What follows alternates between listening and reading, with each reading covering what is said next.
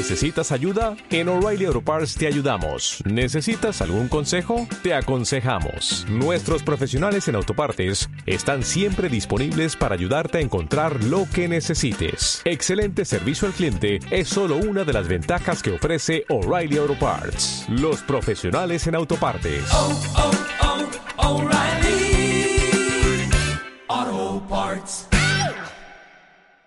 Vamos a charlar desde aquí, desde los micrófonos de APQ Radio, con Nuria Colón, miembro del comité de empresa de estos establecimientos residenciales de ancianos de Lera. Muy buenas tardes. Hola, buenas tardes. Bueno, Nuria, cuéntanos, ¿cómo estáis viviendo todo esto? Bueno, pues eh, antes que nada quiero tranquilizar un poco porque la cosa se va tomando rumbo. Estamos haciendo ya las cosas eh, bien eh, se está empezando a dejar a la gente en sus habitaciones como debería de ser. Y bueno poco a poco vamos centrándonos en lo que en lo que tenemos que hacer que es preservar la vida de esta gente.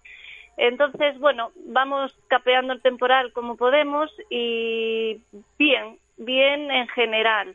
Eh, los centros que ya tienen el virus pues ya ves cómo están eh, nos falta material, pero eso es un, llamamiento que hacen desde, desde todos los colectivos, el sanitario, el nuestro, eh, las fuerzas del orden, nos hace falta material. Pero nosotros que trabajamos con el colectivo más vulnerable, estamos escasos de material. Nuria, una, una pregunta. Eh, o yo he entendido mal, o me pareció entenderte que decías que estamos empezando a hacer las cosas bien, que es que hasta ahora se estaban haciendo mal. Bueno, no sé, a nuestro entender, a entender de, los trabajadores, desde luego no se estaba haciendo del todo bien, porque si, como visteis por la prensa, eh, eh, hasta el martes eh, los fisioterapeutas, los podólogos y toda esta gente estaba, estaba itinerando todavía. Entonces nosotros ya estábamos diciendo que no se itinerara, que se quedaran en un centro si es que los tenían que tener, pero había directores que les hacían ir a trabajar. Entonces había directores que no sabían muy bien cómo gestionar esto y todavía les eh, pretendían que se hiciera gerontogimnasia con ellos. Vamos a ver, tenemos que dispersarlos, no pueden, no pueden estar todos juntos porque hay un estado de alarma y tenemos que estar confinados y ellos también, ellos en mayor medida. Entendemos, sí, dime. entendemos que hablas de una descoordinación total, ¿no? Sí, a nuestro entender sí, la coordinación no fue muy buena, no fue muy buena. Madre mía, pero ¿cómo se puede estar haciendo diciendo que tienes que hacer geronto, gerontogimnasia en una situación pues como esta? Pues son las cosas que, a las cosas que trae la descoordinación. Eh, exactamente, vamos un poco a salto mata y no pensamos eh, las cosas y que queremos que nuestros mayores lo pasen lo mejor posible, lógicamente, y que su vida no cambie, pero lo que hay que darse cuenta es que la vida de todos ha cambiado y la de ellos excepcionalmente, con lo cual, exactamente, con lo cual ellos son los que debemos ahora mismo de proteger como sea, como sea y desde luego eh, el personal del ERA está dando el 200% en esta en esta en esta batalla. Eh, se están dejando la piel el personal, están tomando iniciativas eh, que ole, ole por ellos y, y, desde luego la gerencia del ERA y la y la consejería ha de, ha de agradecerles cuando esto termine mucho, mucho y valorarlo como deben de valorarlo.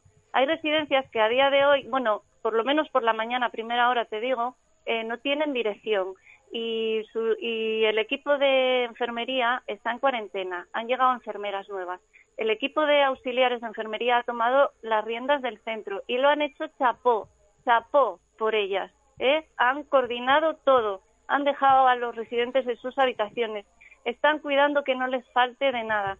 Entonces, eh, nosotras que nos dejen que dejen al personal sanitario actuar que, que desde la consejería es muy fácil es muy fácil pero el día a día está en los centros y necesitamos protección porque que tengan claro que el bicho se lo vamos a meter nosotros nosotros que somos los que estamos entrando y saliendo. Ellos allí están seguros. Así que protéjanos, señores, protéjanos a nosotros para protegerlos a ellos. Pero vamos a ver, ¿a quién tenemos que pedirle el material? Yo ya no entiendo nada. Es decir, no lo sé, falta no el lo ma- sé, no lo sé. Es que la consejería, luego es que la Consejería de, de Derechos Sociales y de Bienestar insiste en que se están cumpliendo los protocolos y que se está recabando material de protección para todos. Pero ¿dónde está ese material? ¿Cuándo va a llegar? ¿Cuando todo esto eh, haya finalmente finalizado? Nunca mejor dicho. ¿O cuándo va a llegar el material?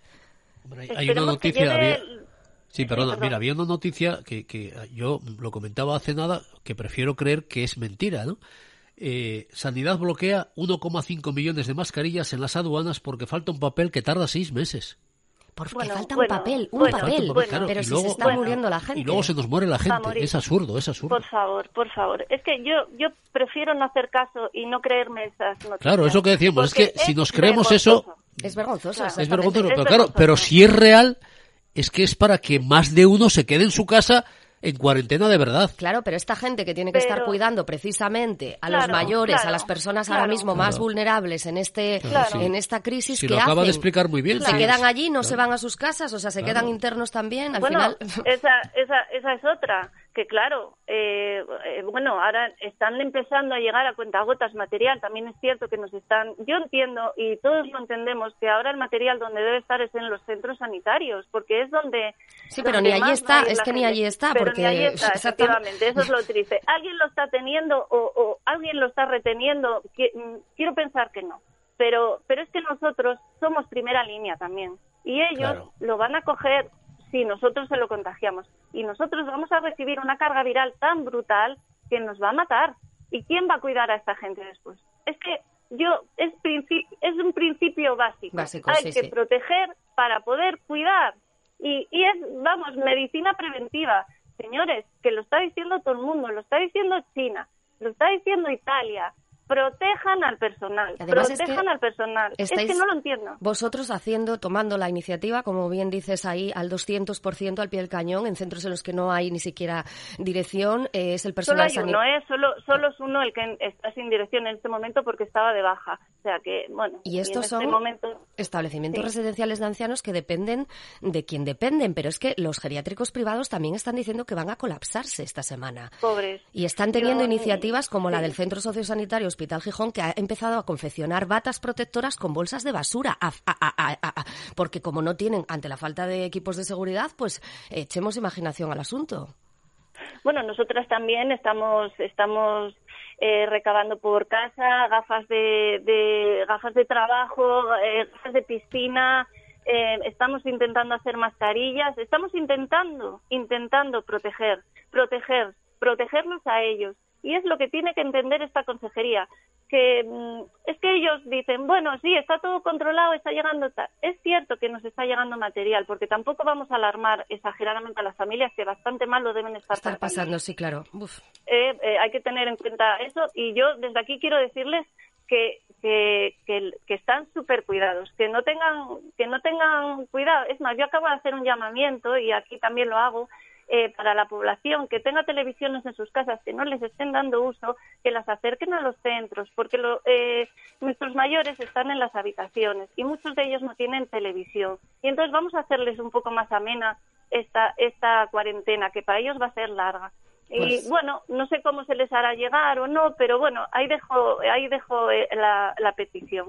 Pues Yo sí. eh, eh, hoy le he dado a una compañera una televisión que tenía en casa para que la lleve a mi centro, ella también llegó y bueno, vamos a ver si entre todos les hacemos un poco más amena Pues es un llamamiento esta, esta ¿eh? cuarentena. Lo recordaremos a lo largo de estos minutos, por favor, lo acaba de Mm. decir Nuria Colón, eh, si tienen alguna televisión por casa, llévenla, eh, facilítenla eh, a los eh, centros de donde están nuestros mayores porque les vamos a, a contribuir a llevar estas horas eh, mucho más amenas y porque bastante estamos pasando todos como para las personas que encima están solas, son mayores y al final de sus vidas exacto. menuda situación nos ha tocado vivir, les ha tocado Exacto, vivir. la verdad, la verdad que los pobres lo están pasando mal anímicamente porque porque no están viendo a sus familias, eh, no saben muy bien saben lo que les pasa porque están en contacto, porque les ofrecemos los móviles.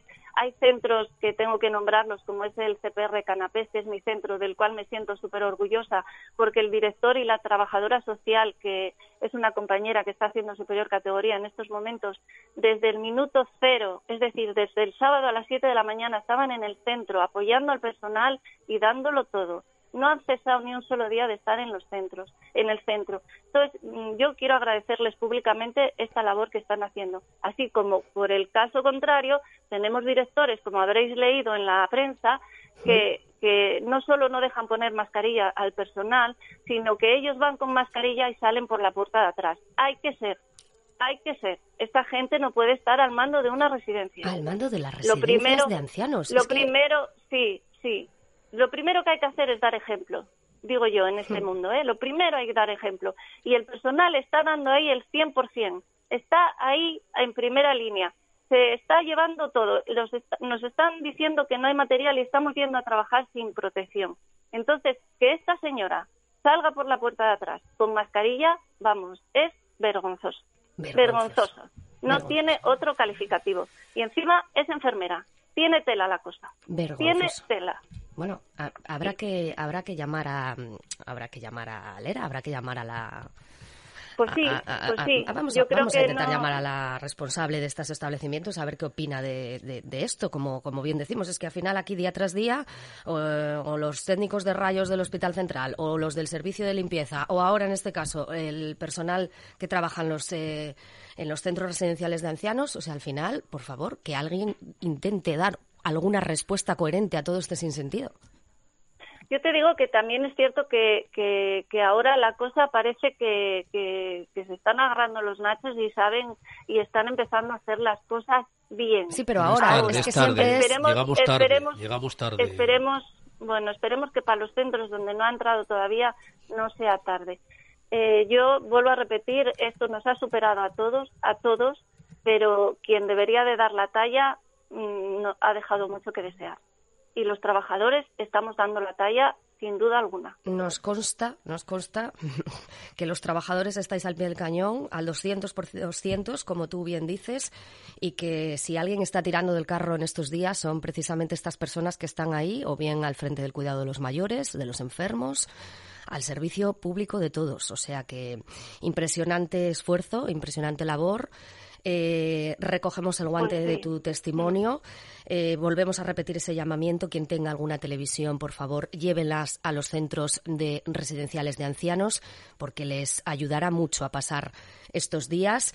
Que que por favor eh, llegue esa protección cuanto antes también para este para estos trabajadores que están cada día cuidando de nuestros mayores de los más vulnerables ante esta situación.